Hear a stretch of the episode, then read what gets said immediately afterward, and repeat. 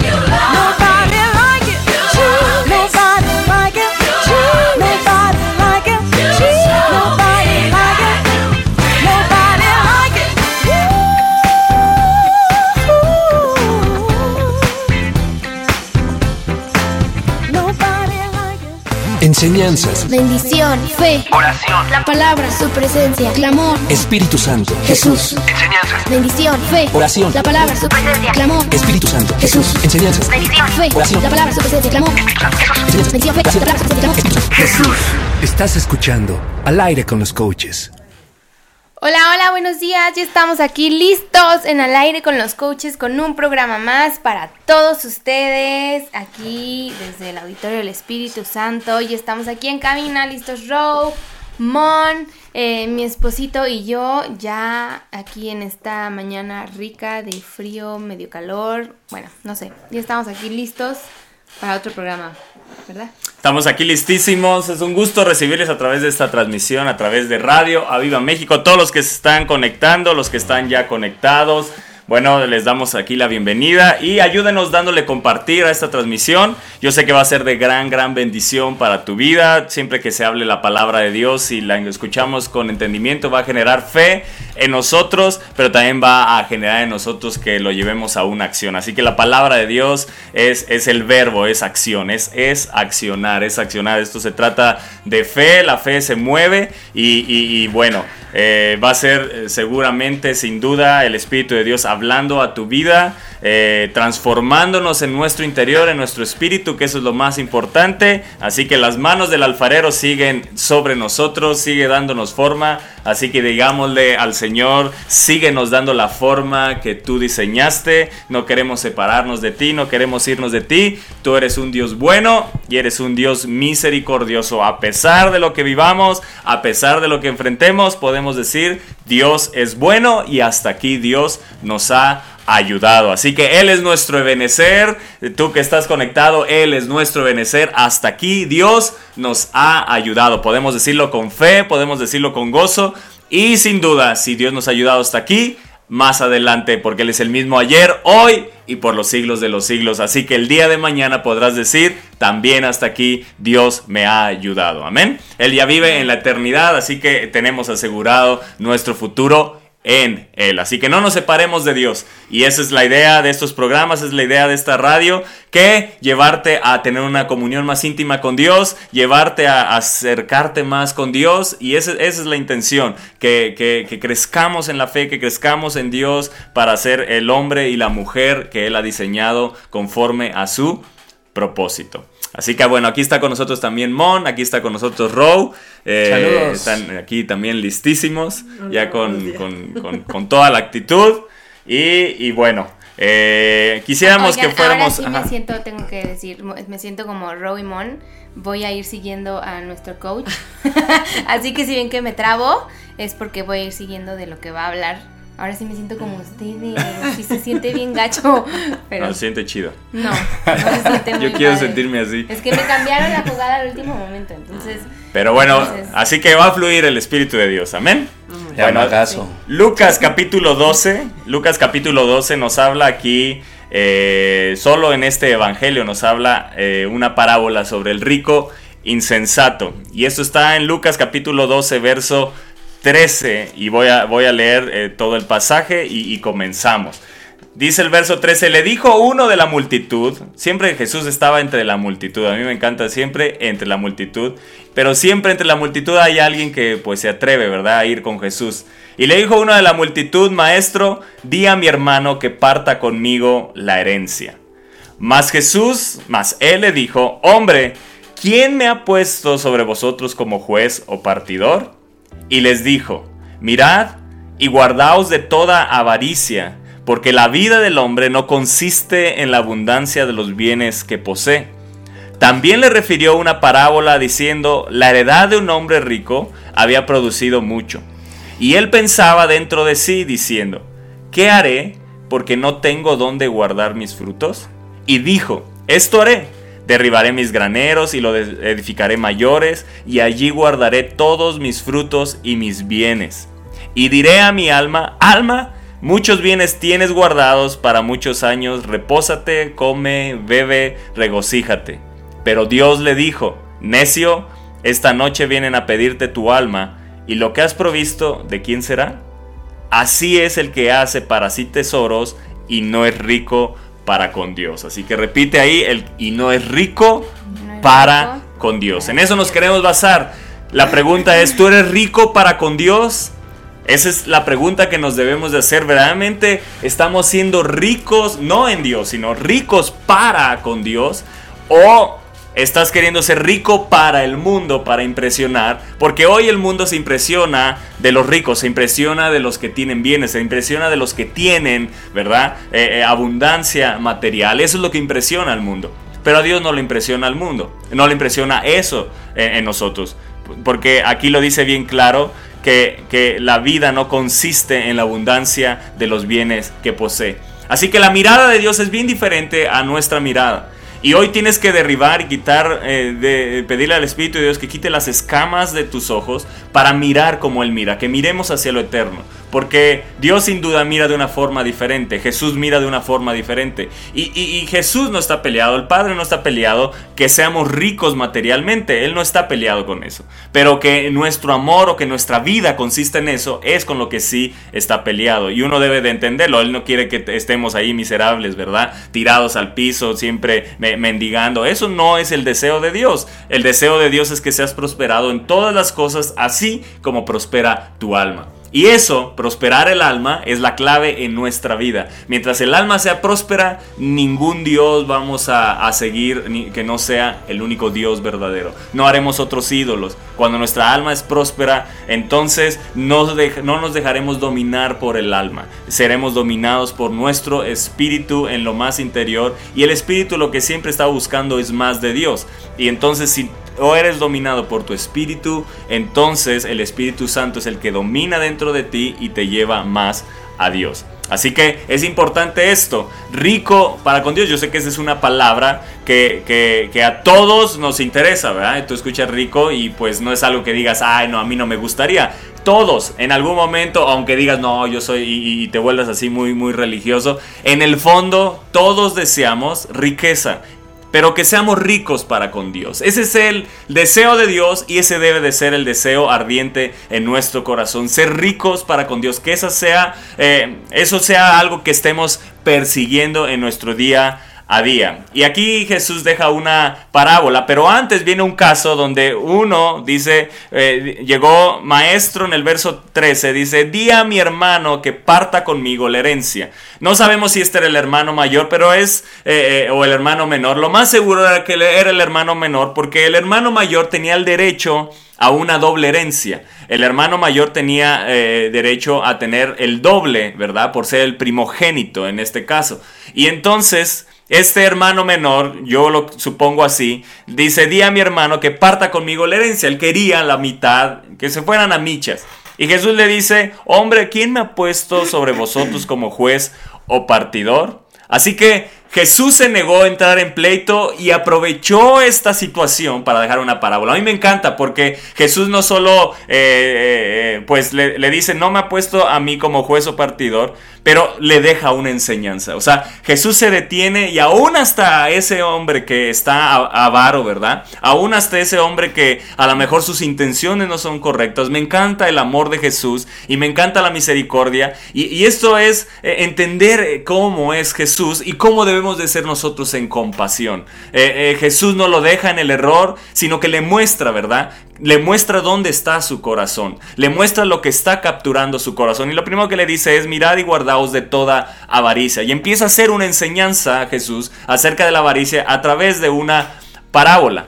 Si este hombre que se acercó, que le dice, "Pa- dile a mi hermano que parta conmigo la herencia, si este hombre se hubiera acercado a Jesús para pedirle cómo obtener la herencia celestial, Jesús le habría ofrecido toda su ayuda, pero en este asunto de la herencia terrenal no se dedicó a intervenir.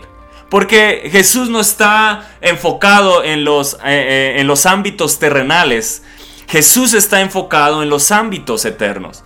Así que si este hombre le hubiera dicho como aquel joven rico, ¿qué hago para heredar la vida eterna? Y entonces Jesús le dijo, eh, se enfocó, ¿verdad? ¿Cómo podía obtenerla? Digo, ven y sígueme. Y ahí es donde el, joven rico, porque tenía muchas posesiones, se fue triste, ¿verdad? Y afligido por esa palabra de Jesús. Aquí en este caso, si este joven se hubiera acercado, ¿cómo le hago para tener la herencia celestial? Jesús se hubiera detenido y le hubiera dicho, seguramente sígueme o eh, tienes que tener la vida eterna y entonces ahí esa herencia eh, es tuya. Pero como fue un caso terrenal, ahí Jesús no se quiso meter, pero sí Jesús aprovechó la oportunidad para empezarle a hablar acerca de la avaricia. ¿Quieres comentar algo?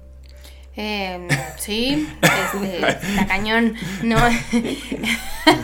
Yo creo que a veces todos estamos enfocados, como dice Toño, no está mal en querer ser prosperados en la tierra, no está mal querer tener bienes, querer eh, prosperar, viajar, tener, o sea, no está mal, eso Dios no lo ve mal, pero creo que a veces uno se enfoca más en, lo que tienes en lo terrenal y se te olvida por completo en, lo que estás eh, eh, sembrando en el cielo, tu riqueza en el cielo, eso es lo más importante. Por ejemplo, ¿cuántas almas has ganado? Eso es riqueza, eso es, eso es eh, tener una herencia, es como, no me acuerdo esa historia de una viejita, ¿no? Que llega y, y aquí creo que tenía, pues era muy pobre.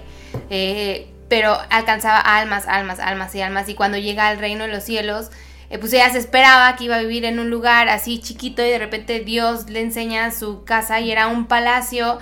Y la señora dice que pues no, no, no, pero ¿por qué? O sea, si yo en, en, en, la tierra vivía así, y entonces Dios le dice, es que lo que tú hiciste ganando almas, todo lo que te desviviste por mí, eso te fue ganando eh, bienes, digámoslo, ¿no? En el cielo, y a veces uno se le olvida que lo más importante es lo que estamos haciendo día con día para con Dios. No está mal trabajar, no está mal eh, eh, querer un mejor puesto, querer un mejor salario, eso no está mal, Dios no está peleado con eso, pero cuando tu mirada yo creo que se enfoca en eso como este hombre de pues dile que se vaya a michas, o sea, mitad y mitad. O sea, él no se estaba fijando que tenía a Jesús enfrente, el que, eh, el, maestro, y él estaba más enfocado en su dinero, en que, oye, hazme, hazme el paro, ¿no? Mitad y mitad. Y Jesús le dice, es que yo no. En esos o sea, asuntos no entro. en esos asuntos no entro. O sea, no que no me importe, pero no es algo realmente importante para el reino de los cielos. Sí, porque la motivación le dice es la avaricia. No se lo dijo directamente, pero le dice, mira y guarda tu corazón acerca de la avaricia. ¿Cómo es el amor de Jesús que indirectamente le está diciendo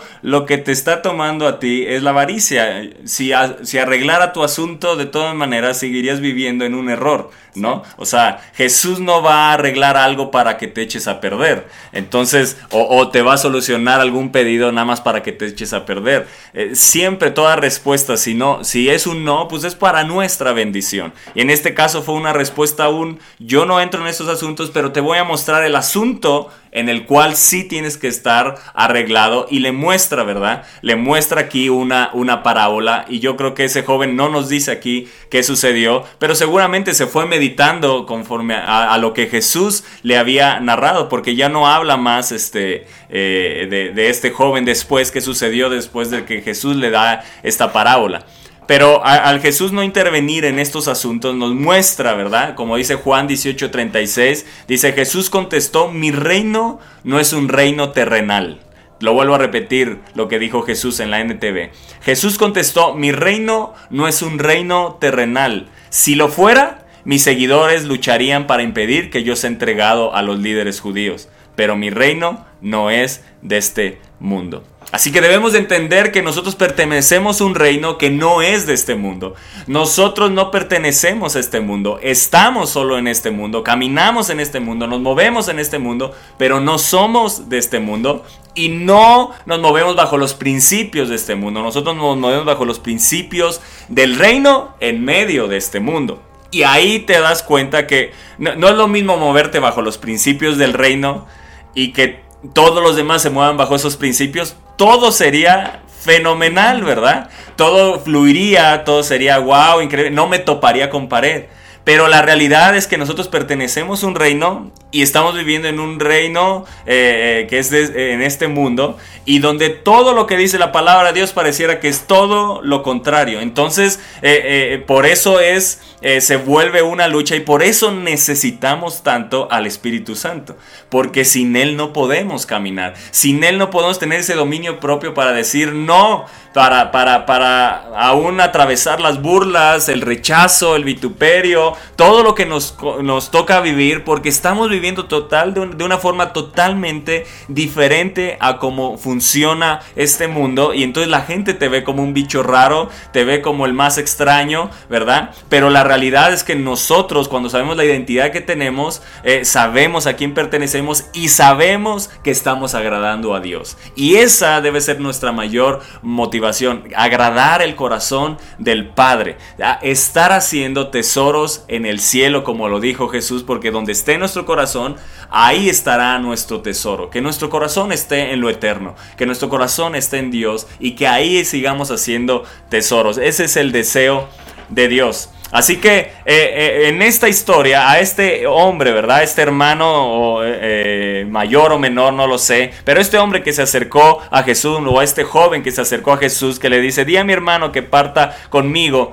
la herencia, esta herencia lo tenía, era su vida. Era, estaba nada más enfocado eh, en, que su hermano le diera parte de la herencia y era su, su, mayor deseo, porque el mayor deseo, ¿verdad? Lo llevó a Jesús. ¿Cuál es el deseo? ¿Cuáles son nuestras oraciones delante de Jesús?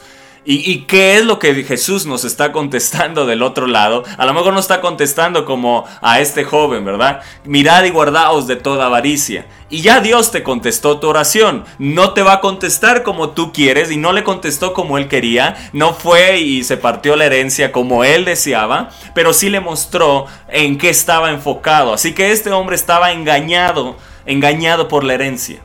Estaba nada más enfocado en la herencia. Es por eso que el dinero es tan peligroso porque nos miente y trata de engañarnos. No es malo el dinero, el amor al dinero, la avaricia es lo que es malo. Y, que debemos dejarlo bien claro porque, porque todos necesitamos dinero en este mundo todos necesitamos dinero. Aún Jesús sacó dinero para pagar los impuestos de aquel pez, pero necesitó dinero. Entonces todos necesitamos dinero, pero debemos de cuidar nuestro corazón y que haya guarda en nuestro corazón de no tener amor al dinero, porque eh, el principio de todos los males es el amor al dinero. No es el dinero, es el amor al dinero. Es hacer un ídolo, es intercambiar nuestro amor hacia el dinero. El amor que le tenemos a Dios, llevarlo al dinero Amarás al Señor con todo tu corazón, con toda tu alma, con todas tus fuerzas y con toda tu mente. Ah, por eso Dios quiere que completamente tu amor esté en Él, para que no se vaya hacia el dinero o hacia lo que Él nos da. Muchas veces podemos tener más nuestro amor hacia los hijos, una bendición, o hacia la esposa, eh, o hacia algunos bienes, más que en Dios. Y ese no es el deseo de Dios. Dios desea que por encima de todo lo amemos a Él. Ese es el deseo de Dios en nuestra vida. Así que, ¿qué está diciendo aquí Jesús? ¿O qué le estaba diciendo más bien esta herencia a este joven?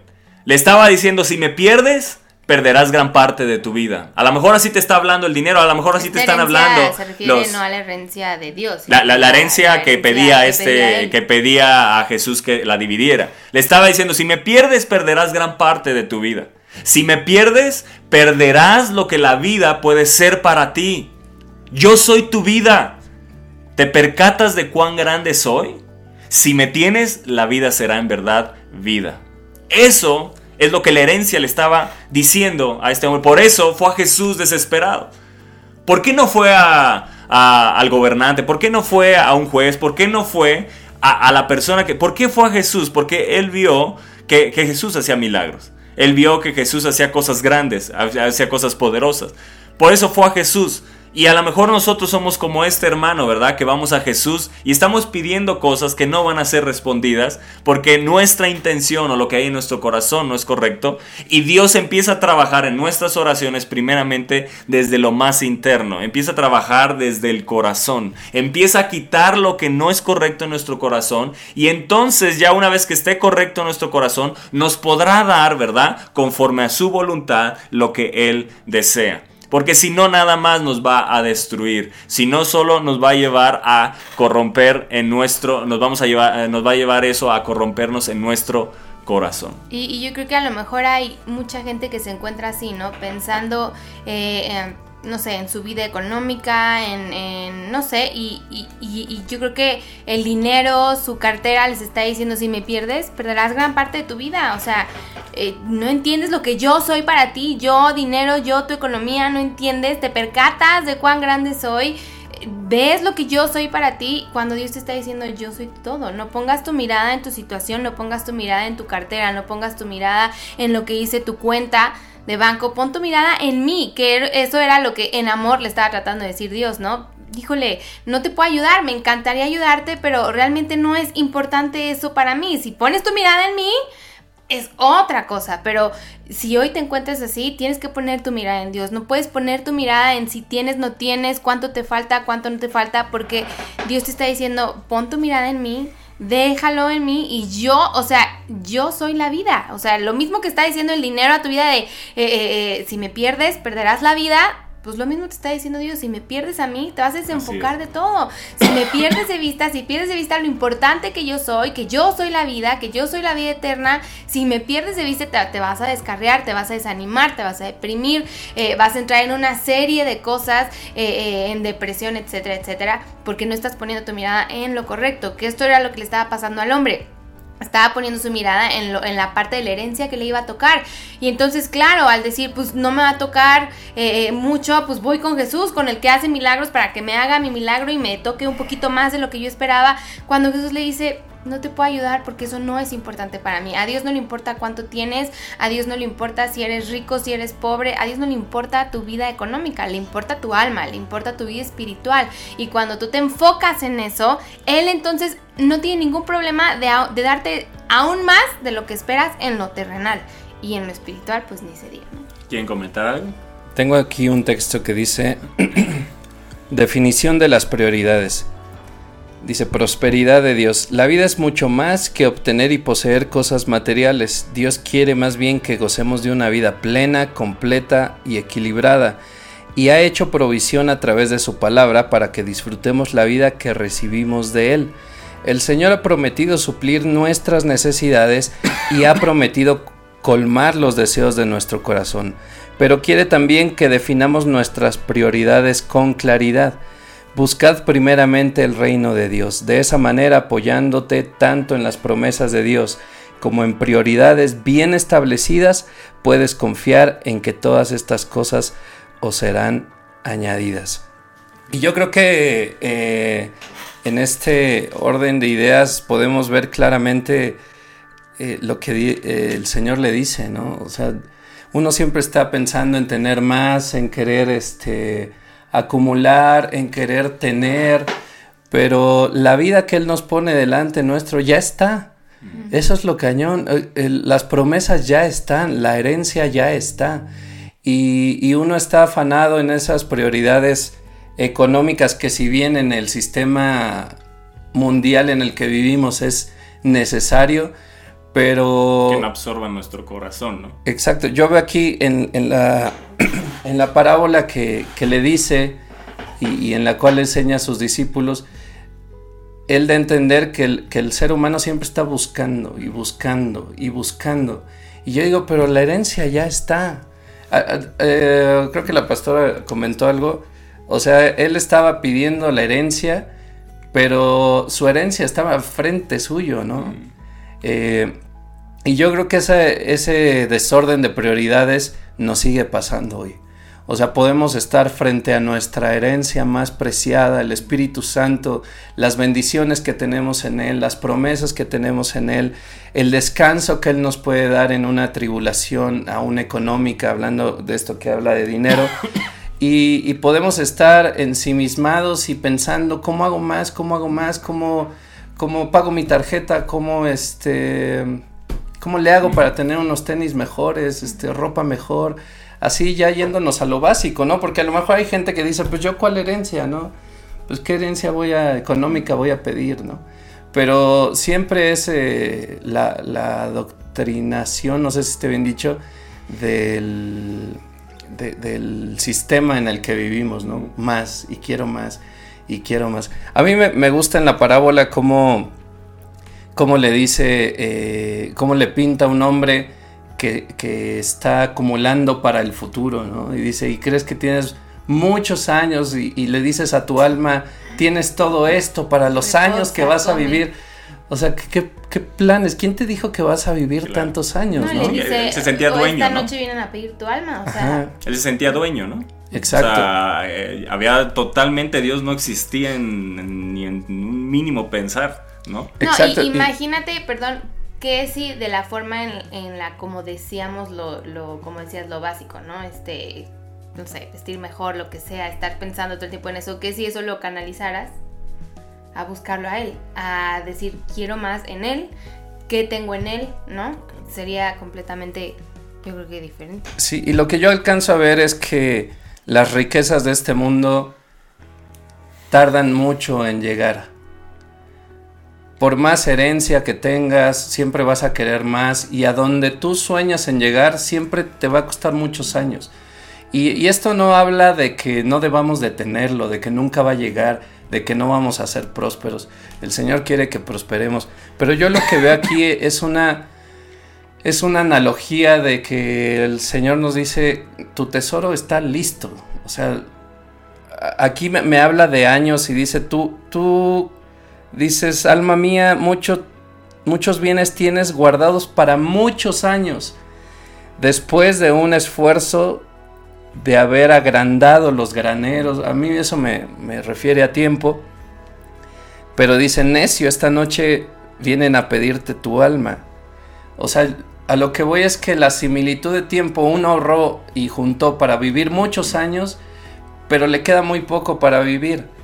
La riqueza en Dios no requiere esos años, Exacto. requiere tiempo con el eterno y eso es, eso es algo que, que tenemos que, que, que despertar a una realidad de con Dios tener sus riquezas no, no es de te necesito puta, muchos años, no es que 10 años más en la iglesia y, y chutarme los este las escuelas y todos los grados y graduarme y no Dios lo podemos tener hoy todo, ¿no?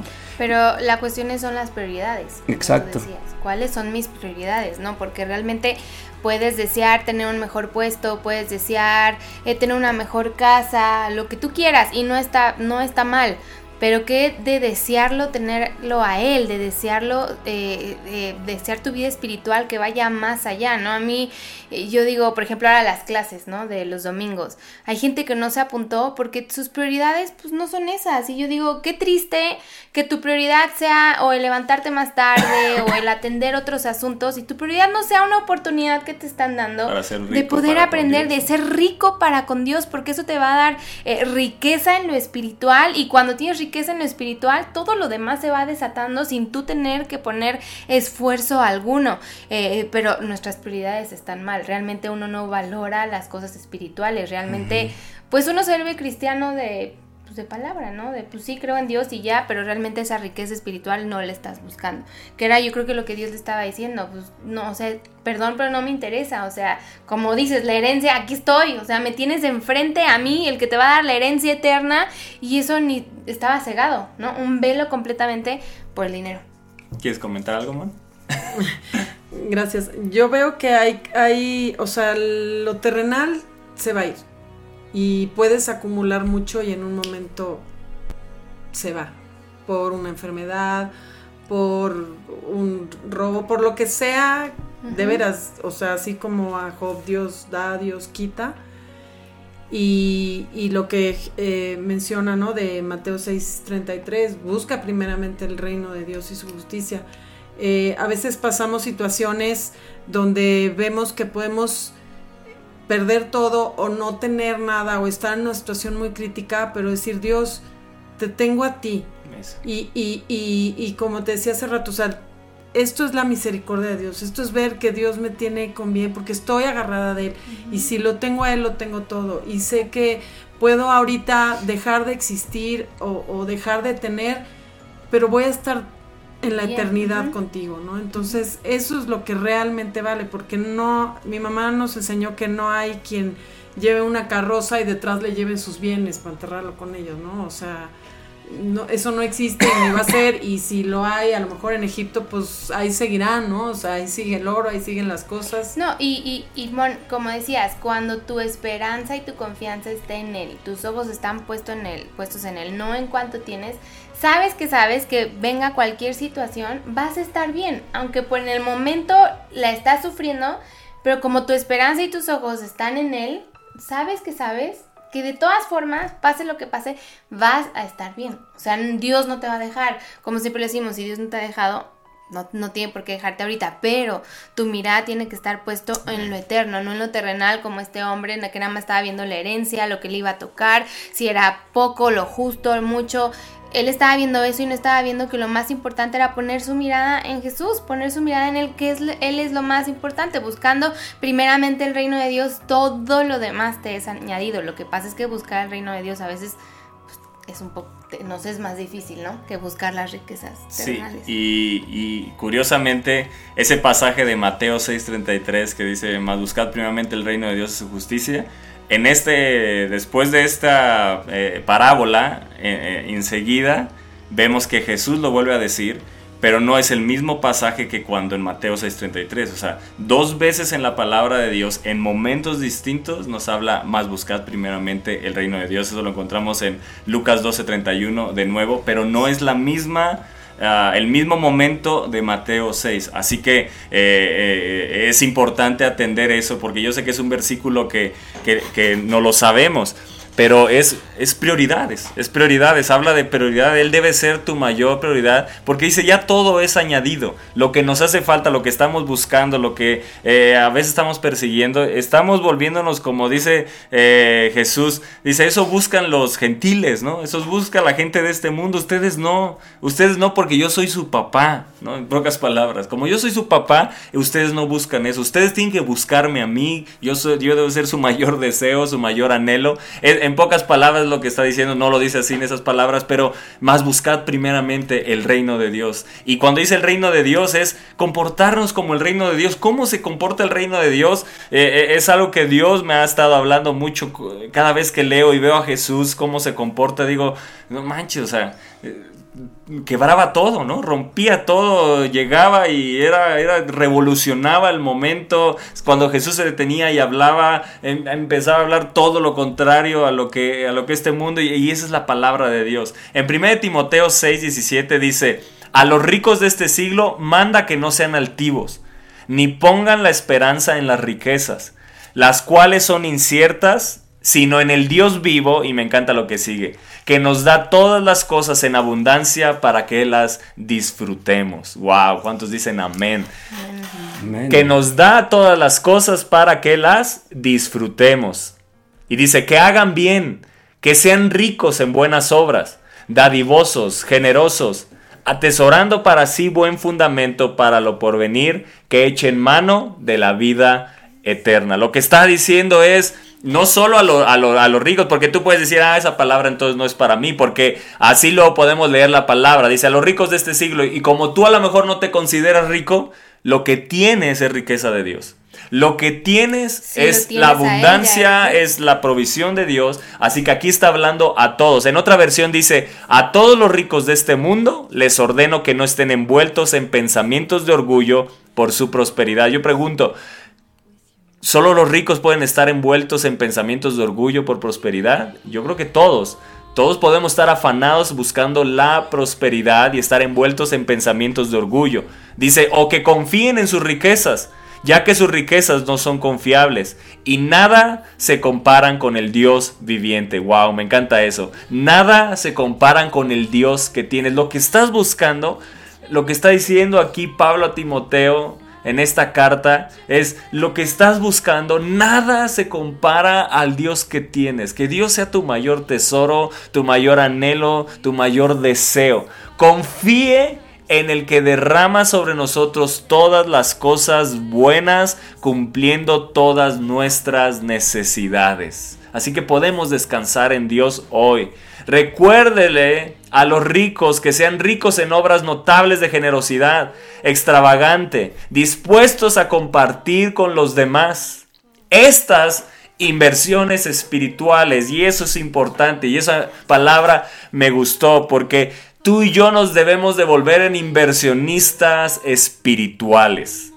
Estas inversiones espirituales proporcionarán una base hermosa para sus vidas y les asegurarán un gran futuro, mientras ponen sus manos sobre el significado de la vida verdadera. Así que pongamos nuestras manos en el significado de la vida verdadera. ¿Cuál es la palabra de Dios?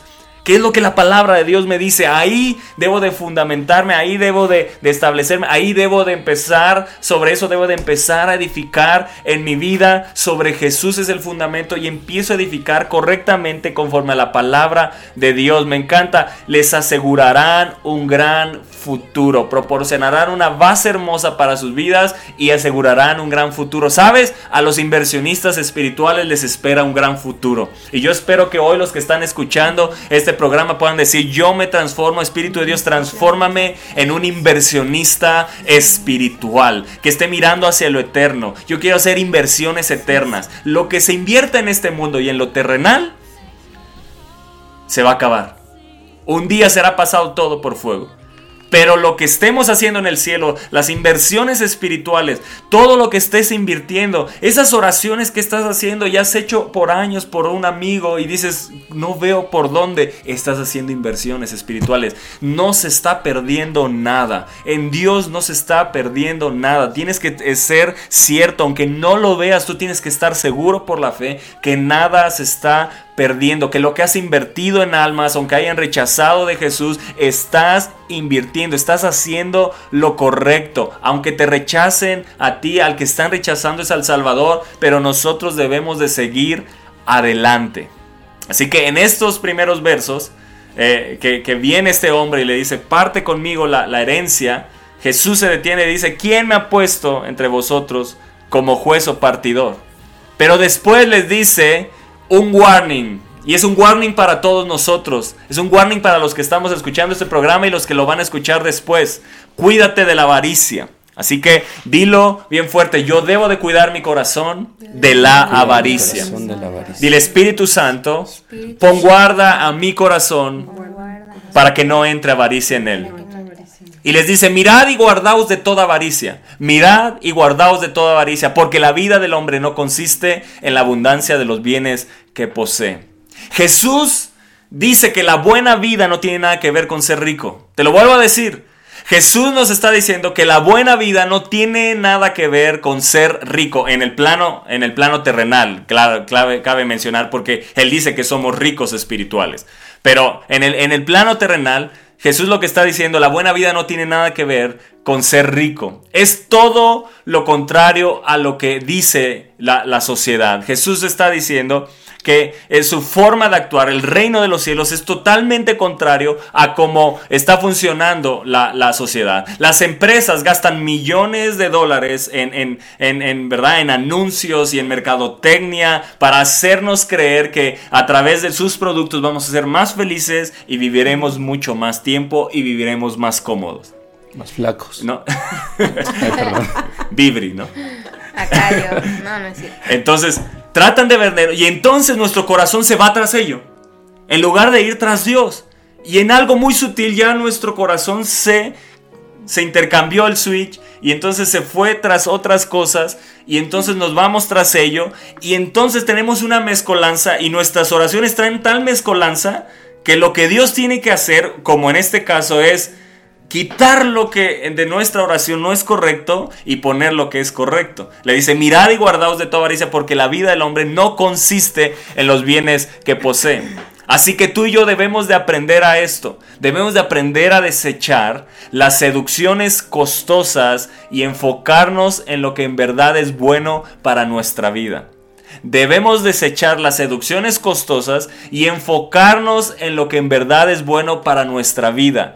Vivir en comunión con Dios y hacer su obra. Vivir en comunión con Dios y hacer su obra. Muévete en esas dos fases, muévete en esos dos deseos, que sea tu deseo tener una comunión más y más profunda con Dios y que eh, tu corazón arda por la obra de Dios. Y entonces vas a estar siendo y transformado en un inversionista espiritual. Pero Jesús no se queda ahí, les dice, mirad y guardaos de toda avaricia. Mirad en el original es tener un ojo puesto en el corazón para que no penetre algún pensamiento de avaricia. Te lo vuelvo a decir, mirad, lo que está diciendo Jesús es, pon tu ojo puesto en tu corazón para que no penetre ni un solo pensamiento de avaricia. Y guardaos es en el original custodiar, dominar con mano dura nuestro corazón para que la avaricia no imponga en él sus perversos criterios ni lo gobierne con sus malvadas normas. Te lo vuelvo a decir, guardaos es tener mano dura o dominar con mano dura nuestro corazón para que la avaricia no imponga en él sus perversos criterios ni lo gobierne con sus malvadas normas. Espíritu Santo, quita de nosotros, con mano dura, quita de nosotros todo pensamiento de avaricia, toda avaricia en nuestro corazón, Señor, quémala. Hoy en esta mañana, Señor, que se ha quemado cualquier pensamiento de avaricia, cualquier deseo de avaricia, todo lo que la avaricia a lo mejor ha llegado y penetrado en nuestro corazón, lo echamos fuera. Ese espíritu de avaricia lo echamos fuera de nuestro corazón y hoy decidimos mirar y guardar, tener mano dura contra todo pensamiento de avaricia y no permitir que penetre en nuestra mente ni en nuestro corazón en el nombre, en el nombre de Jesús. Así que esta enseñanza, en este verso 15, vemos que es el, punto principal que había en el corazón de este joven. Es lo que atacó Jesús. Pero no se queda ahí, sino que le da una, una, una parábola. Pero, pero el punto principal fue la avaricia. Debemos de cuidarnos de la avaricia. Mirad y guardaos de toda avaricia. Mirad y guardaos. Es un mandato de Dios hacia nuestra vida. Y, a veces esos mandatos los tenemos olvidados. Pero mirad y guardaos. Mirad es poner el ojo en el corazón. Y guardaos es la mano dura para que no penetre ni un solo pensamiento. No... Eh, entre ningún enemigo ni, ni, ni a nuestro corazón, pero en este caso el enemigo de la avaricia penetre en nuestro corazón, porque dice Jesús, porque la vida del hombre, la vida del hombre no consiste en la abundancia de los bienes que posee. Porque la, la realidad es que los bienes no pueden llenar el abismo de anhelos y deseos que el corazón humano tiene. Eh, lo, los bienes materiales, lo que este mundo te ofrezca, no pueden llenar el abismo. Escúchame bien, tú tienes un abismo de anhelos y deseos que solo puede llenar Dios, que solo puede llenar su palabra, que solo puede ser llenado con lo eterno. Abismos de anhelos y deseos que el corazón humano tiene, ni pueden llenar las necesidades que tiene nuestro espíritu. Mucho de lo que se refleja en nuestros deseos es un deseo de nuestro espíritu, pero estamos traduciendo mal lo que desea nuestro espíritu. Lo queremos traducir hacia cosas que este mundo nos pueda dar y realmente lo que nuestro espíritu está clamando es dame más de Dios. Quiero más de Dios, quiero comer más de Dios. Él es el agua viva, tengo sed de Dios, tengo hambre de Dios, Él es el pan de vida. Quiero más de Dios, deseo más de Dios, quiero contener más de Dios. Que, que seas menos Toño, ¿verdad? Y que sea más Jesús dentro. Que yo mengue y que Él crezca dentro de nosotros. Ese es el deseo. La avaricia va a poner un tapón a nuestro crecimiento espiritual, pero no solo un tapón, va a ir matando la vida espiritual dentro de nosotros. De tal manera que ya podemos seguir yendo a la iglesia, pero con deseos avaros y nunca vamos a estar satisfechos. Nunca vamos a creer que Dios es nuestra verdadera satisfacción, porque Dios nunca va a dar lo que la avaricia pide. Jamás. Jesús, eh, Dios nunca va a dar lo que la avaricia te está pidiendo. Y como la avaricia está pidiendo en tu corazón, tú crees que Dios no satisface las necesidades. No, enfócate en Dios y dile, Señor, esa es la, debe ser nuestra oración. La avaricia que hay en mi corazón, quítala para que los deseos correctos salgan a la luz. Y entonces me dé cuenta que tú verdaderamente sí traes una, una verdadera satisfacción a mi corazón. Tengo aquí un, un, un texto, me puse a buscar qué, qué es avaricia. Y me salió un texto que no es cristiano ni nada y me gustó mucho lo que dice. Dice, el origen del concepto, está hablando de avaricia, está en el miedo. Según la psicóloga, bla, bla, bla, Herminia no sé qué, directora del instituto no sé qué, la avaricia se asienta en un verbo, tener. El miedo a no tener en el futuro. Wow. Qué cañón, ¿no? Nos hace Wow. acumular posesiones para evitar la angustia de pensar que algún día me faltará. Lo que tengo ahora tampoco lo disfruto. Necesito guardarlo aunque nunca lo vaya a usar. Y dice, ¿dónde está el límite de la avaricia? En ningún lado. Wow. El avaricioso no tiene límites. Y yo lo leo y me salta porque entre los hijos de Dios, pues muchas veces, digo, si no, no lo enseñaría el Señor, caemos en esa actitud, ¿no? Eh, porque la avaricia no, no es a partir del primer millón, ¿no? O sea, puede ser avaricioso con 300 pesos, ¿no? Eh, Exacto. entonces, eh, caer en, es, en, en esa realidad de decir, si estoy siendo avaricioso, bueno, ¿por qué? Porque tengo miedo de no tener en el futuro, entonces no estoy confiando en el Dios que, que me promete que nada me ha de faltar, que es mi proveedor.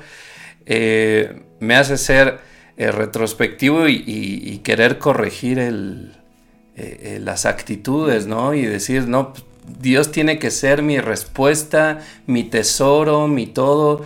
A mí me, me emociona mucho leer Efesios donde, donde dice que el Espíritu Santo es las arras de nuestra herencia, ¿no? Sí, sí, sí. Eh, dice que las arras eh, es el adelanto por el La garantía, por, ¿no? eh, eh, por un, un bien obtenido, como lo es ahora un enganche. Pero en el tiempo donde se usaba el término arras, era un enganche demasiado grande. O sea, no era cualquier tres mil pesos para comprarte algo de un millón, ¿no? O sea, es, era un adelanto muy eh, considerable. Y, y yo veo que nuestra herencia es grande en Dios. Y cuando se nos dice que el Espíritu Santo es nuestro adelanto y no lo disfrutamos y estamos aferrados a- a- a- a tener y tener cosas cuando nuestra herencia está aquí, ¿no? O sea, nuestra herencia está presente, está, eh, vaya, ni siquiera pensando en, eh, pues por, por pensar bonito, pues tengo al Espíritu Santo. No, realmente es nuestra riqueza, es nuestro tesoro, ¿no? Y yo leo esto escrito por, no sé, algo de la salud, o sea, normal, y que me digan que si soy avaro es porque tengo miedo al futuro, entonces digo, no creo en nada. O sea, sí es, Exactamente. sí me hace como que No, eh, si tienes analizar y miedo al futuro, decir, entonces no sabes tu herencia eterna, o sea, más bien ni siquiera piensas en tu herencia eterna, que es más grande, o sea, No tiene ninguna conciencia. Por eso no puedes tener... le dice a los ricos de este mundo, les digo, este, no pongan su esperanza en la riqueza, sino echen mano de la vida eterna. Eso quiere decir que está, tienes un futuro asegurado, ¿no? Entonces tiene luz con, con eso que significa la avaricia, ¿no? El tener miedo hacia el futuro. Entonces todo lo contrario a la enseñanza eterna de la palabra de Dios, ¿no?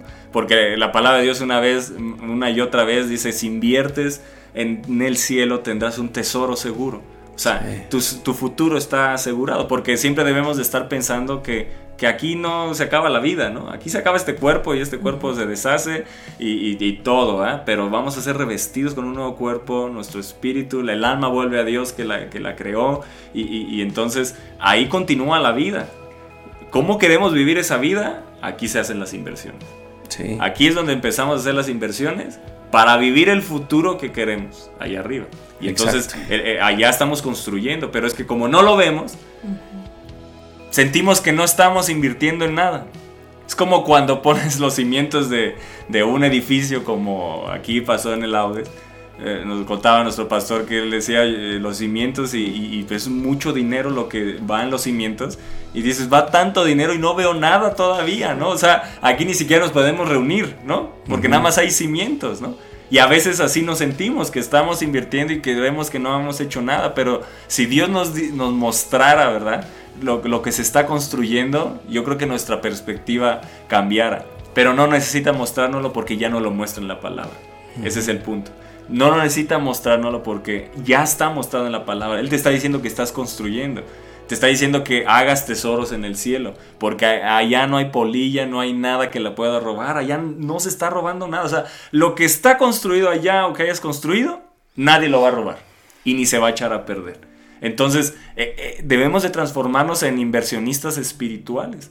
Y yo creo que ese es el deseo de Dios, ¿no? Moldearnos de tal manera que seamos eh, eh, transformados en inversionistas espirituales, porque hay gente que es muy capaz para invertir aquí en lo natural y en lo terrenal, ¿no? Y son capacidades que Dios da. Pero, pero, pero que verdaderamente nos transformemos en inversionistas espirituales, o a lo mejor ya lo eres y no te habías dado cuenta, y, y Dios te dice, bien, ¿verdad? Estás haciendo un buen, eh, eh, un, un buen este, fundamento, estás poniendo una buena base en tu vida y te espera un gran futuro, es lo que Dios continuamente nos dice, yo tengo pensamientos de bien para ustedes, y- y- y si Dios te contesta no, Él sigue teniendo pensamientos de bien, aún en medio de ese no que tú sientes y que te frustra, Dios sigue teniendo pensamientos de bien, o sea, Dios va a transformar todo mal en bien, ese es el poder que Él tiene. Y lo que hemos vivido, ¿verdad? Que, que nos la hemos pasado mal o que nos han hecho mal, Él lo transforma en bien, pero no solo en bien, sino que da mucho más abundante de lo que pedimos o lo que llegamos a entender. Así que debemos de mirar y cuidar, cuidar nuestro corazón, guardarnos de la avaricia. Avaricia, ahorita lo, leo, lo leyó Rowe, es miedo también. Dentro de la avaricia está el miedo al futuro. Por eso queremos tener y tener, porque de esa forma creemos que aseguramos un futuro. Y aquí dice, la vida del hombre no consiste en los bienes que posee.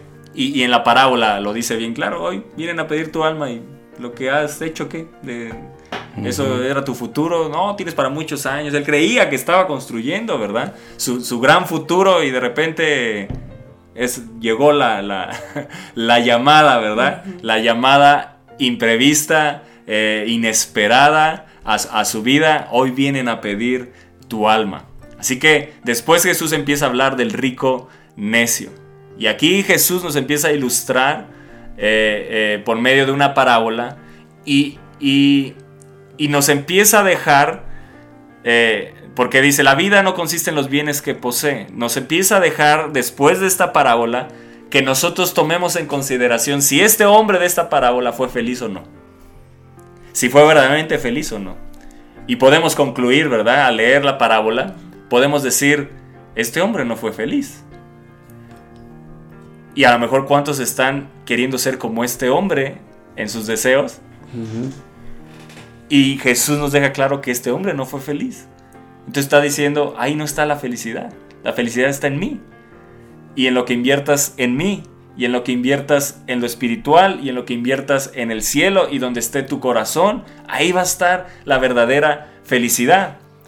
Y dice que le refirió una parábola diciendo la heredad de un hombre. Vuelve, me encanta Jesús porque regresa a la heredad.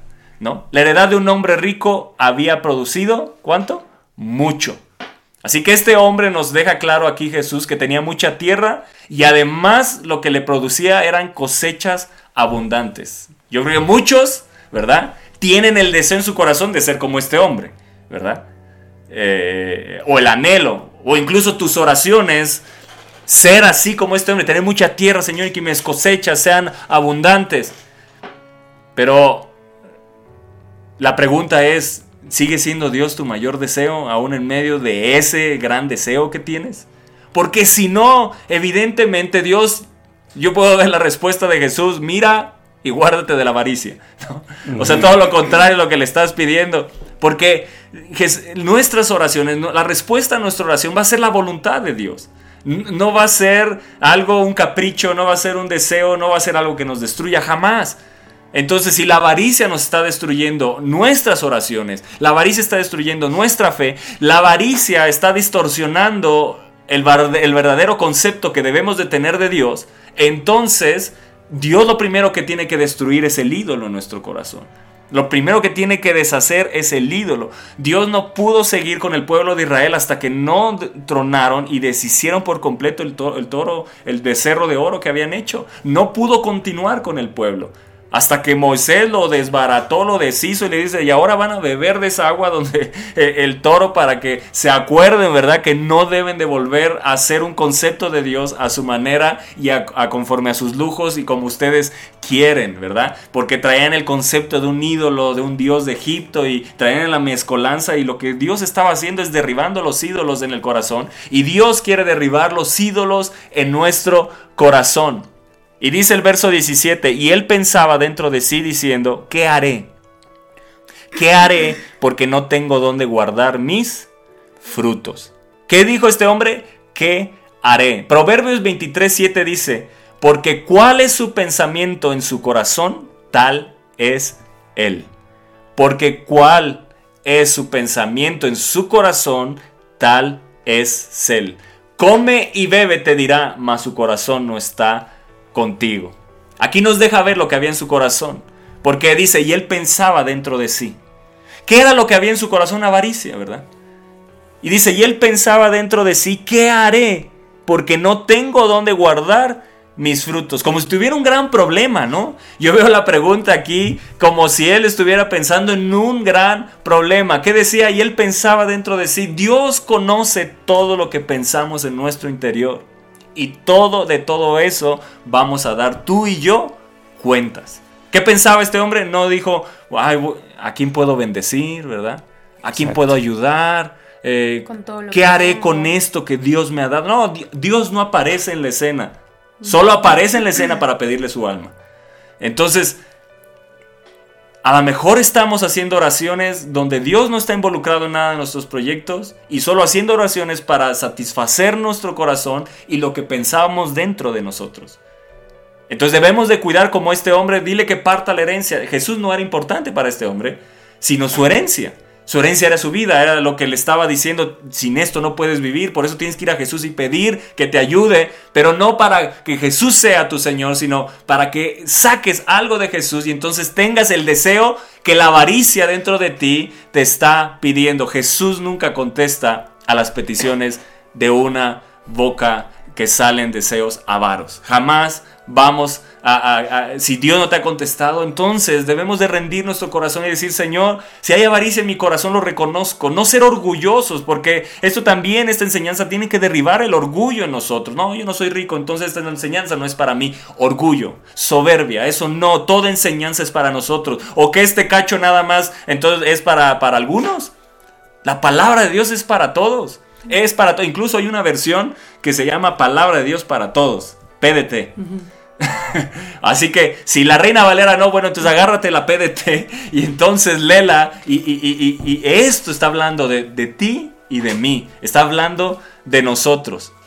Así que, ¿cuáles eran las preocupaciones de este hombre? Cuando pregunta él, ¿qué haré? ¿Verdad? ¿Qué haré porque no tengo dónde guardar mis frutos? Era una preocupación, ¿verdad? ¿Cuáles eran las preocupaciones de este hombre? ¿Dónde las voy a poner todas, no? O sea, ¿qué voy a hacer con todo lo que tengo en vez de decir, voy a hacer el bien, eh, voy a dar gracias a Dios por cómo me vende? O sea, ni siquiera el dar gracias a Dios, ¿no? O sea, ni siquiera ves un agradecimiento a Dios de gracias a, a, ti Dios por todo lo que me has dado. ¿Qué voy a hacer con él? Ni se regocijaba en las oportunidades que el, tener tanto, porque cuando tienes mucho es también para dar, tienes oportunidades para bendecir, para ayudar a muchos a través de la prosperidad que Dios te ha dado, pero a veces estás tan ensimismado en todo lo que tienes, tan enfocado en cuánto tienes en hacer más, más, más, más, más, que ni siquiera piensas en cómo puedes, eh, eh, eh, pues, ayudar a los demás, en hacer el bien, ¿no? A veces yo siempre digo, Señor, prospérame, pero dentro de mi prosperidad que yo pueda bendecir a alguien, que yo pueda ayudar a alguien, que yo pueda dar a alguien, que no sea todo para mí, mi, mi, mi, mi, mi, sino Señor, lo que tú me das también es para ayudar, es para bendecir. Y este hombre, pues claro está que ni en su mente pensaba, Señor, gracias. ¿A quién voy a ayudar? ¿Quién está en necesidad? ¿A quién le puedo dar? Eh, ¿Cómo a repartir todo esto para yo no tener tanto? No, él estaba en sí mismo en su avaricia, Y, yo creo que este punto que están tocando es bien importante porque habrá quien piense que eh, para hacer riquezas con Dios se necesita ser pobre financieramente, ¿no? Y creo que eh, muchas veces el avaro es el, escudo que pone para no repartir, ¿no? El no me acerco a Dios o, como, el, como el joven rico, ¿no? Pero eh, yo creo que es importante abrir la mente en este aspecto porque no se trata de conformarte con lo poco que tienes y, ser buen cristiano, ¿no? Y entonces eso me va a apartar de la avaricia. O sea, decía yo hace, con 300 pesos, pues también te puedes hacer avaro, ¿no? El día que te vayas a las quesadillas con alguien que no tiene para pagar la cuenta, no se la vas a pagar porque dice solo tengo 300 pesos, ¿no? Y te va a entrar el mismo miedo que el que tiene 10 millones y no tiene para, o tiene miedo para no comprarse el yate en dos años, ¿no? Entonces, eh, yo creo que esa parte sí hay que derrumbarla de nuestro pensamiento. Eh, ahorita estaba leyendo este artículo que les leí hace ratito y uno de los investigadores cree que la avaricia la llevamos en los genes y él dice que forma parte de la, naturaleza humana. Entonces salieron a las calles a preguntarle a, diferentes personas y una de ellas llamada Alejandro dice en las calles, dijo, el hombre es avaricioso porque tiene miedo al futuro y eso le hace acaparar. Otra persona, Maribel, también reconoce que así somos, pero destaca la influencia de la sociedad, los medios de comunicación nos han llevado a ser así. Manuel, en cambio, no cree que la codicia sea universal. Algunos nos hemos estancado en el escalón de la sencillez y la humildad y nos conformamos con poco y somos muy felices. Y yo creo que tampoco tenemos que llegar a ese punto porque puede caer en el, en el, en el pensamiento de pues yo con poquito y con lo que tengo y, y ya, y ya se armó. Exacto. Pero lo que yo veo en esta parábola es que la heredad del hombre que está eh, en, en la parábola, su heredad produjo mucho. Y que el miedo a no tener es infundado porque la herencia está produciendo mucho, ¿no? Entonces, yo no dudo que, que la gente que nos vea, que nosotros mismos podamos llegar a ser prosperados a, a cierto punto que nosotros digamos, ¿qué hago con lo que tengo? Y digo a cierto punto porque no tenemos que poner una cifra eh, para ser prosperados. O sea, los prosperados no son de los 100 mil para arriba, ¿no? Prosperado es el que tiene y viste y come y tiene para dar, ¿no? Y tiene para sentarse con los tacos con alguien y decir yo pago la cuenta. Este, tiene para, no sé, para comer menos y repartir lo que come, ¿no? O sea, nos podemos ir así poniendo ejemplos, pero sí creo que, que la bendición es para decir, bueno, ¿qué hago? con- ¿A quién bendigo con esto? ¿Cómo apoyo la obra? O si sus iglesias están en construcción, pues ¿qué aporto? ¿no? ¿Qué, qué- puedo hacer? Eh, y, yo creo que ese es el, el ser rico para con Dios también. O sea, porque ahí, ahí no dice, así es el que hace eh, tesoros para sí y, y no el que es pobre con Dios. ¿No?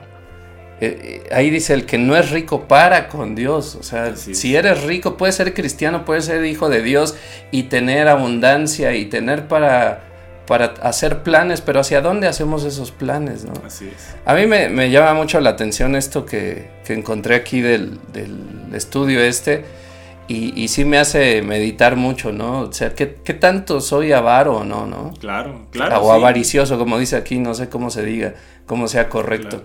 Porque igual sí necesitamos una retrospección y decir, a ver qué, qué. Dios me está hablando de aquí, ¿no? Claro. Porque a lo mejor estoy diciendo, ay, ¿cómo no lo está oyendo a este, no sé, Juanito, ¿no? Y para, y Exacto. para ti nada. Exacto, Sí. sí. sí, lo primero es, es eso, mirad. ¿Quién? Nosotros. Se está hablando, no, no, no mirad el corazón del que tengo al lado, ¿verdad? No, mirad y guardaos de toda avaricia. Y me llama la atención porque dice de toda avaricia, o sea que hay diferentes clases, ¿verdad? Hay diferentes clases de avaricia. Entonces, podemos tener alguna, ¿verdad?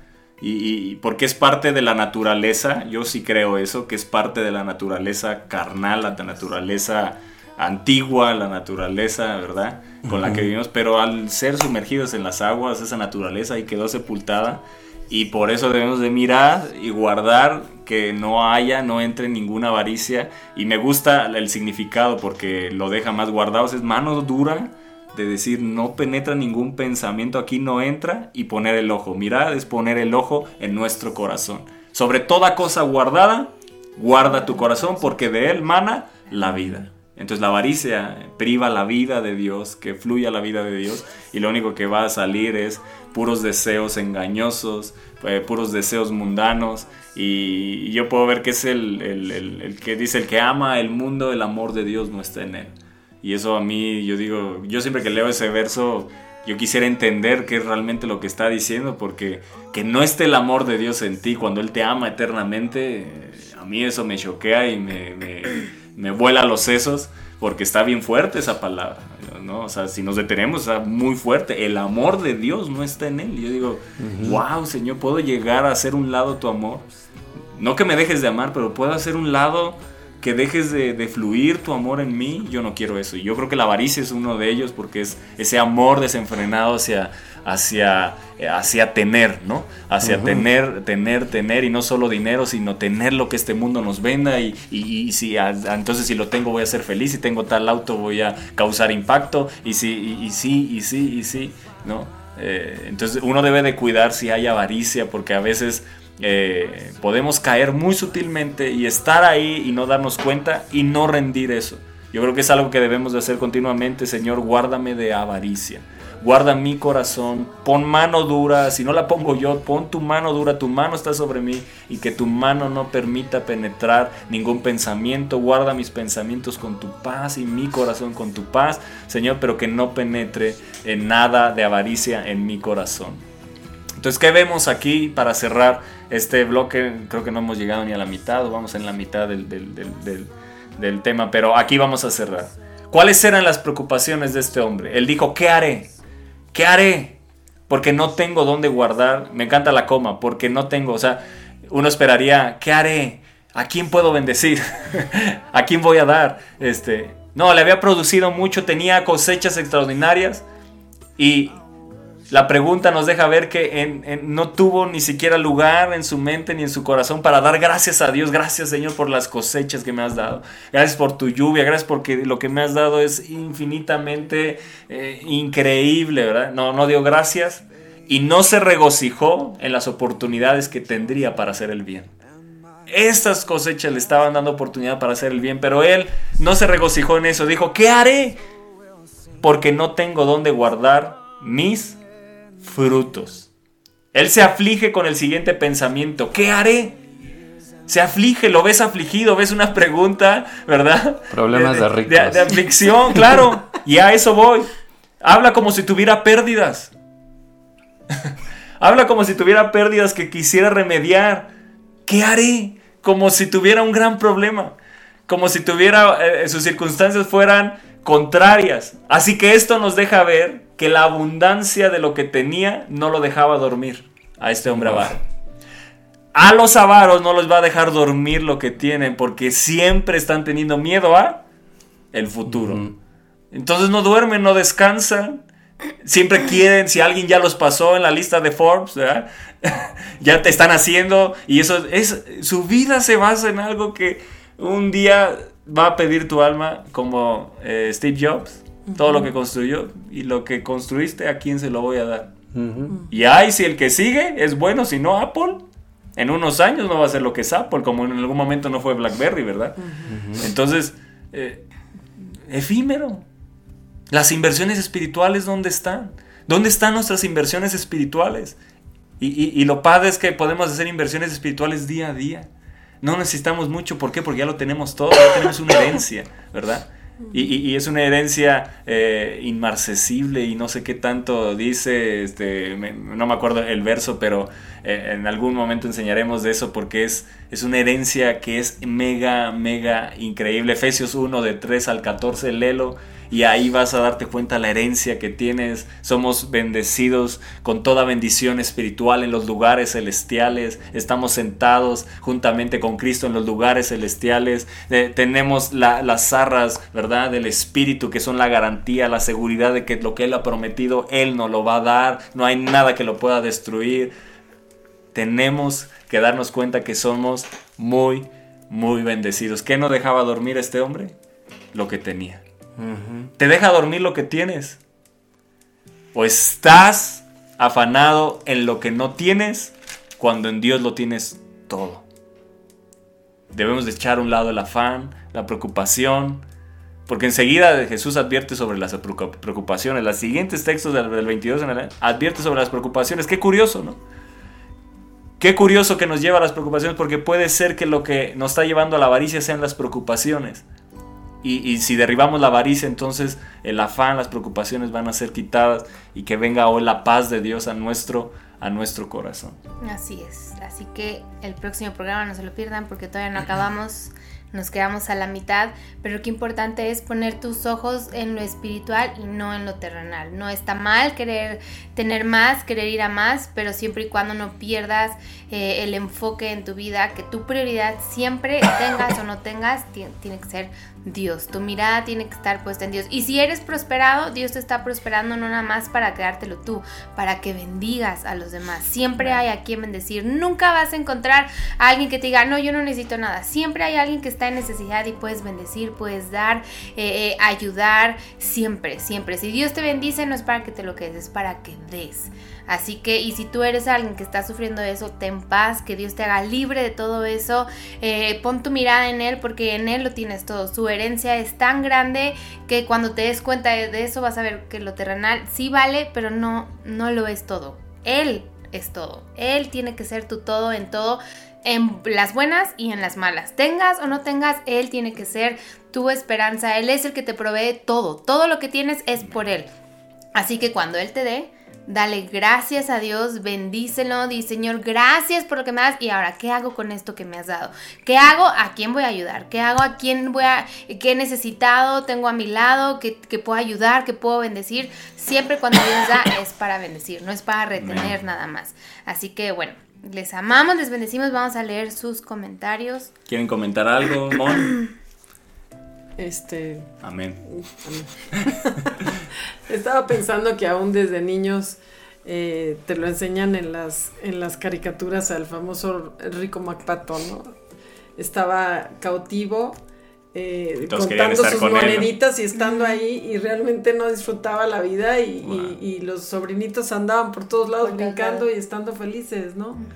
Entonces... La avaricia, ¿no? Te la dejan ver en las caricaturas y, y, y- y- y lo curioso es que, que aunque ves eso, tu deseo es querer estar con ese rico, ¿verdad?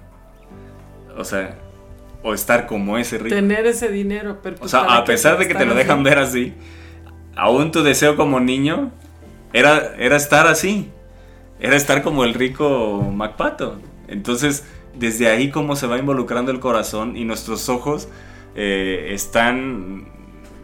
Los ojos espirituales ven totalmente diferente, pero los naturales se van de bruces muy fácilmente, ¿no? Se, se- se enfocan así como Eva que, que miró el árbol y dice que era agradable a sus ojos y codiciable para adquirir sabiduría. Así, así a veces estamos mirando las cosas y, y- y aunque nos está mostrando un significado totalmente diferente, eh, Satanás se encarga de distorsionar nuestra mirada para verlo.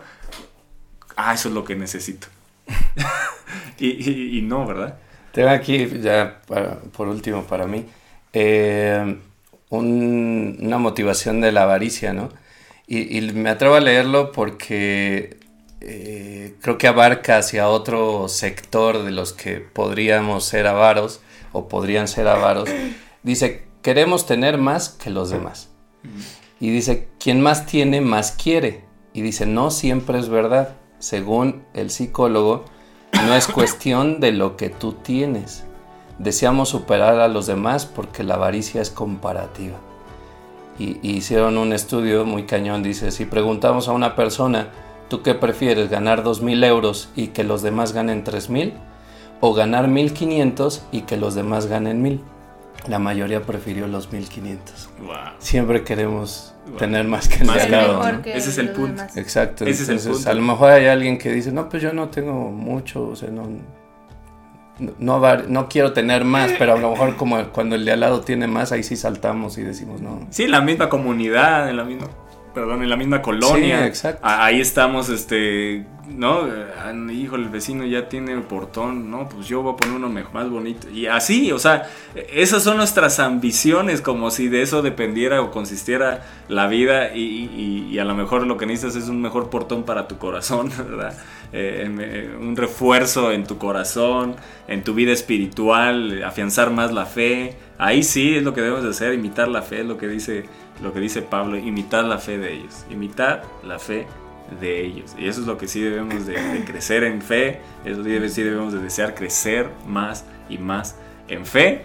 Y que nuestro modelo no es un hombre, sino nuestro modelo es Jesús. Y queremos llegar al, al- carácter, ¿verdad? Ser como Jesús y llegar a su, a su estatura. Así que eh, con estos primeros versos eh, creo que hay mucho, mucho que aprender, mucho que meditar, mucho que rumiar en cuanto a la palabra de Dios, eh, masticarla de nuevo, que, que escuches con oídos de fe, ¿verdad? Para que esto genere fe y te lleve a la acción. Si necesitamos, eh, yo creo que todos necesitamos mirar nuestro corazón y que si hay avaricia, quitarla, sea poca, sea mucha, que no crezca que sea arrancada y sea quitada por completo en el nombre en el nombre de Jesús. ¿Quieres leer los comentarios? Mm, Asa, Asa Rodríguez. Rodríguez. saludos, paz desde Monterrey. es una bendición escucharlos. Saludos hasta Saludos hasta Monterrey. Monterrey. Adriana Cuespi, buenos días, pastores, saludos y bendiciones. Alejandra Vázquez, buenos días, coaches, bendiciones. Ivonne León, eh, buenos días y miles de bendiciones. Igual para ti. Eh, Rebeca Ángeles, hola, manita. Eh, Asa Rodríguez, pues, paz, alcanzo a escuchar ese canto de Ebenezer. Asa, ¿no? Asa, ¿qué dije? Asa Rodríguez Ah. Paz, alcanzo a escuchar ese No, canto Paz. de Ebenecer. Hasta aquí nos ayudó Jehová. Así es. Paz. Buenos días, coaches. Más bendiciones, pastores. Saludos, Paz. Eh, Gina, hola, Luis coaches. Ferreira, no, Eh, mm, no. Luis Ferreira ya lo conocimos allá en Acámbaro ahora que estuvimos este fin. Saludos Luis. Y Saludos. dice, fluye el Espíritu de Dios, maravilloso día. Igualmente para ti, eh, Geo. Gina. Gina. Hola, coaches. Los extrañamos desde Los Ángeles. No nos creo, vemos el no domingo creo, para así que digas festejar que a la nos, pastora. que nos está extrañando mucho. Sí, no así. creo Las que- fotos que nos han enseñado no se ve que no nos se ve que extrañen mucho. Que los pero- souvenirs demuestren que no hay avaricia. Ándale, los souvenirs. Ya, ya va a ser mi cumpleaños, Gina. Es cierto. este. Eh, a- a- Asa Rodríguez, a veces el ministerio te da orgullo, pero eso hay que tener los pies puestos en la tierra y la gloria siempre sea para. Dios, así es. Enrique, Isma, uff, qué hermosa enseñanza, bendiciones coaches, gracias. Saludos Isma y a tu preciosa familia. Barme, saludos coaches, saca la gorra coach. Se... Sí, aquí está, ya la saqué. Paz te eche, amén, amén. Eh, ninguna avaricia entre en mi corazón y mi mente. Asa, quiero más de Dios, volver a las sendas de las, las sendas, ¿qué? Em, Ah, volver las sendas antiguas cuando siempre éramos los primeros llegar a la iglesia, donde a todos les hablamos de Jesús, deseo volver a eso, donde nada nos detenía. Hermosa palabra esta mañana, así Amén. es. El buzo, buenos días, saludos y bendiciones. Saludos, Saludos, Buzo. Asa, amén. Asa, los cimientos son los más importantes en todos, así es. Laura, Olivia, amén, gracias a Dios. Víctor Martínez, gracias por la palabra y la enseñanza, coaches. Saludos, Alondra, Vic. Wow, qué palabra de bendición para nuestras vidas. No centrar nuestros pensamientos y corazón en lo terrenal, sino en Dios. Buscar hacer riquezas en los cielos. Que el camino de Dios, ir más allá con Él, sea lo más importante para nosotros. Son de gran bendición, pastores. Saludos, Alondra. Saludos, Alo. Eh, Marta, buen rostro, amén. Gracias por la palabra. Marta, te espero este sábado en Building Networks, la cena de gala. No hay excusas, ¿eh? Laura Olivia Gutiérrez, amén. Que Dios derribe todo orgullo, todo ídolo y toda altivez, si está en mi corazón, amén. A Adrián Bracamonte, saludos pastores desde Mazatlán, Sinaloa, saludos hasta Mazatlán. Asa, ¿cuándo vienen a Monterrey, pastores? Algún día, algún día, algún día. ¿Se va a hacer la carnita asada o no? Santiago. Unos tacos piratas, cua- creo que se llaman, ¿no? Algo así. ¿Sí? Saludos, pastores y bendiciones desde Acámbaro. Saludos a, a Acámbaro, a toda nuestra familia. Asa, amén, amén. Esta palabra hermosa la tomo esta mañana para mi vida. Irma Salas, saludos desde Dallas. Saludos hasta Dallas. Mara Arriola, Dios guarde mi corazón y mi mente toda avaricia. Gracias, coaches, por tantas y tantas enseñanzas. Ustedes son mis guías. Les amo en Cristo Jesús. Dios los bendiga. Saludos a Row y a Moni. los van a saludar. Gracias, Gracias. saludos. Víctor Martínez, mucho que pensar y confiar en Dios, discernir si deseamos tener por avaricia o por un verdadero deseo de prosperar. Si Jesús es nuestro Señor, eso nos ubica y nos da la perspectiva correcta. Nos prosperará si nuestro corazón está correcto delante de Él. Ser agradecidos siempre. Buen día, buen programa, muy bendecido. Eh, Marmayi, saludos coaches, saludos Marianita, Pedro, buenos días a todos, saludos Pedro, eh, yo, chi, bueno, Monkey Cory, saludos y bendiciones desde León. Te pones nombres muy difíciles, Moni, pero bueno, saludos y bendiciones. Mon? de, sí, es Moni. Yao, Chihuatl, no sé qué. Saludos y bendiciones de León, Es Guanajuato. Yao, desde ahora eres Yao. Sí, no, Monkey Cory ya se le quedó por siempre. Moni. Eres Yao Eh, Mon. Yao. Asa Rodríguez, no sea avaro con esa, no seas avaro con esa gorra paz y regálamela. Yo ya tengo semanas pidiéndola, no se crea, es juego. Con Acuérdate, Asa Rodríguez, santo. que la avaricia es tener más. O sea, si tienes gorras, entonces más bien eh, la avaricia es la que te está dominando para que te la dé. No es cierto, Asa. Este, No, es broma. él También, también está jugando. sí, es, es Este, broma. Bueno, Como lo tuyo es broma. este, eh, Vero, Vero Rendón, saludos amados pastores, saludos Vero, te quiero. Y bueno, Saludos, bendiciones a todos. Les amamos, les bendecimos. Fuera la Eh, avaricia de nuestros corazones. Mirad y guardaos, dijo Jesús, de toda avaricia. Así que mirad, poner el ojo en nuestro corazón y guardaos en mano dura contra todo pensamiento que quiera penetrar de avaricia en, nuestro, en nuestra vida. Así que eh, Lucas 12:15, hagámoslo un día a día en nuestra vida, una oración delante de, de- de Dios, Señor. Quita la avaricia, no quiero vivir con un corazón avaro en el nombre, en el nombre de Jesús. Que nada de eso nos domine nuestro corazón, que el único que domine sea el Espíritu Santo y sus deseos en el nombre de Jesús. Así es. Eh, la próxima semana estaremos allá con nuestra familia de Colombia, Bogotá, así que oren, vamos a estar visitando, ya queremos verlos a todos por allá y bueno, los esperamos. Los esperamos En- en- en, la- en el próximo programa. Próximo. Ya avisaremos cuándo. Que Como Dios no nos bendiga. extrañan, entonces vamos a ver si así nos extrañan. Así es. Este, todos los de eh, Aviva México, no se pierdan la cena de gala de Building Network Este que sábado. tenemos este sábado. Va a estar padrísima. Este, no me acordaba que era de gala. Este, hubiéramos dicho de garra, hubiera estado mejor. Pero bueno, de gala, así que no se la pierdan, la vamos a pasar padrísimo, nos vamos a reír, nos vamos a divertir. Y bueno, eh, todo mundo vaya a sus iglesias, a sus reuniones de domingos, todos los, los- todas las reuniones que tengan en sus iglesias, no se las pierdan, porque si haces de Dios tu prioridad, eh, eh, es lo mejor que puedes hacer e invertir tu tiempo en. No hay nada mejor que estar en la casa de. Dios. Así es. Les amamos, les bendecimos, nos vemos. Chau, chau. Bye. Enseñanzas. Bendición, fe, Oración. la palabra, su presencia, clamor, Espíritu Santo. Jesús. Enseñanzas. Bendición, fe, Oración. la palabra, su presencia, clamor, Espíritu Santo. Jesús. Enseñanzas. bendición, fe, Oración. la palabra, su presencia, clamor, Enseñanzas. bendición, fe, la palabra, su presencia, clamor, Jesús. Estás escuchando Al aire con los coaches.